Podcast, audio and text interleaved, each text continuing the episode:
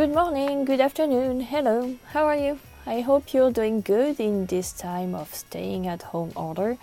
To help you not being too bored, I decided to do a special episode about my science recommendations. Welcome in the show, welcome in a la sauce curry.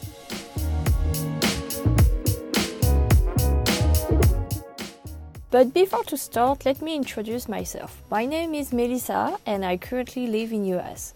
As you can hear, I'm French and I do this French podcast called à la sauce curry, meaning curry sauce in English. But not the Indian curry sauce. It's not a podcast about food but about science. Curry spelled as in Marie Curie, C U R I E. Well, trying to explain a joke. Anyway, it's a podcast where I talk with women that make the science of today. What's their education? What's their job now? How do they start to like science? And even non science related stuff. With the goal of demystify the facts about science to young women. Like, you need to be good in math to do science? All scientists are nerds? Guess what? Not true. So, unfortunately for my English speaker friends, it's in French. When I started this podcast, they asked me if I could do an English version, but for now it sounds complicated for me. I do it on side of a full-time job, so I decided to focus on the French version for now. Maybe later.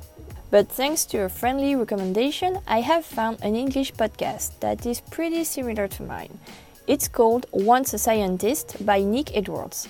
You will hear scientists from every kind of field talking about their careers or life in an unfiltered way. And Nick is a pretty cool host. Link to this podcast in the show notes. So, for today, I decided to do a special stay at home episode where I share a personal selection of YouTube channel, podcasts, and books that talks about science in general. And I realized that I have some English sources, so why not doing an English version of it? And here I am trying to speak an intelligible English for you, my English listeners. So, sorry in advance, my English is not perfect and for sure I will do mistakes, but I think it's understandable. And if you know how to speak French, you will find the link of the French version of this episode in the show notes if you're interested in it. Disclaimer none of this is an advertisement of any kind. Now it is said, let's go for my non exhaustive, very personal scientific recommendation list. Let's start with podcast, of course. So, the two first ones I talk in the French version of this episode are broadcasted in French. So, I won't talk about them here, but for the two English podcasts I talk about, they are called Science Versus and Ologies. The first one, Science Versus, is produced by Gimlet Media and hosted by Wendy Zuckerman. Their goal is to debunk and fact check scientifically some topics like is the keto diet really efficient? Or what do really the DNA kit says about us? They are doing nowadays special episodes about coronavirus, obviously. I think they are good at explaining scientific facts and why it's normal to not be 100% sure in science. The second one is Ologies, hosted by Alie Ward. I really like this woman. She sounds really fun. I think I want to be friends with her. Anyway, in this podcast, she makes us discover all type of science, all the worlds ending by ology. Volcanology, cryoseismology, icequake science, lepidopterology, butterflies and more science, and even scatology. You know this one. Each episode, she interviews a specialist of this field and she asks all kinds of questions related to science or not. It's a very friendly and refreshing conversation to listen, showing that scientists are just people like you and me. Next, let's talk about YouTube channels. My scientific content on YouTube is mostly French. French scientific community is very active on YouTube and of very good quality. One of them is called Scilabus. Hosted by Viviane Lalande, this channel is about science around us that we can meet in our daily life. She knows how to ask the good questions that you never think about it until you hear them. Like, why ears have this shape? Or, is it true that when we shave, ears grow bigger? It's a channel in French, but as she lives in Canada, in Quebec more precisely, The most of her videos are English subtitled. The other YouTube channel that I like very much is a channel that I really would like to do the French version if I could do it as a full time job. This channel is Amoeba Sisters. There are two amoeba, Pinky and Petunia, that talks about biology with fun and pedagogy. Of course, they are not real amoeba, they are human beings, but they are sisters in real life. Petunia draws and Pinky, a former high school biology teacher, writes and speaks. I really like it because it's fun, clear, accessible to the kids, and I like their jokes.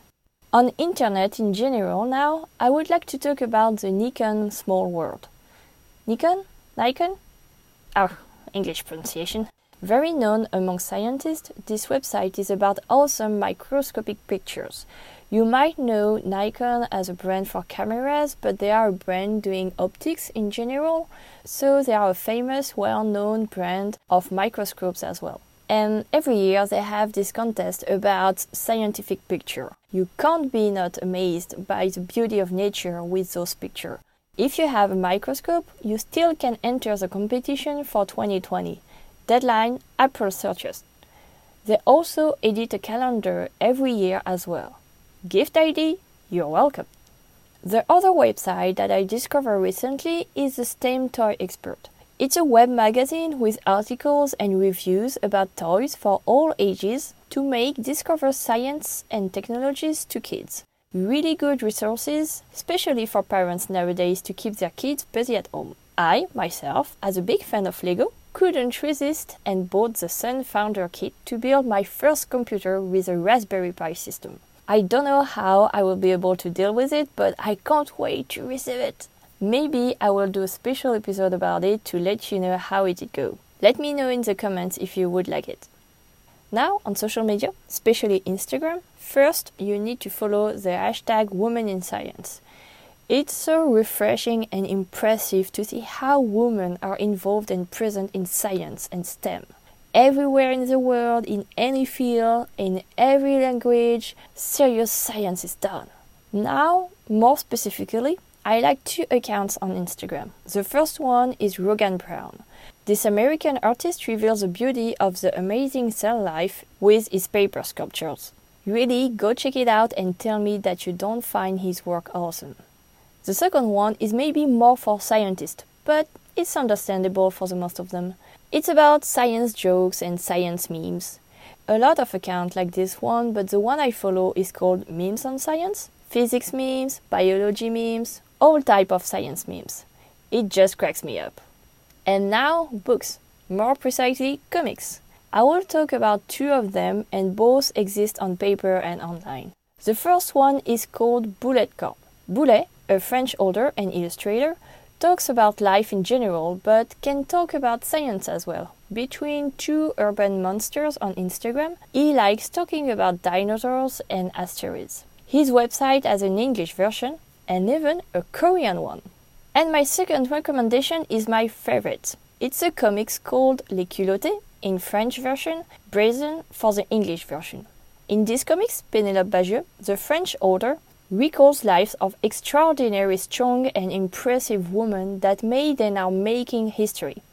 As politician, actress, or even scientist, Jane Goodall, Mae Jemison are part of them. This comic started one in Le Monde.fr, then it has been edited for a first book, then a second one. They have been translated in English in 2018, and now there is an animated version on French TV a book which should be in any kid's hands. That's it for today. I think this list could keep you busy for a certain amount of time. Don't hesitate to let me know if you liked it on my social media Instagram, Twitter, Facebook. And if you did, don't hesitate to share this episode around you. You can also share your own recommendations. I don't know a lot about the English science world, so I am glad to hear from you guys, and maybe I will have enough material to do a second episode in English. Until next time, take care, stay home, stay safe, and as I say in French, science is everywhere, even in yourself. See you soon, bye!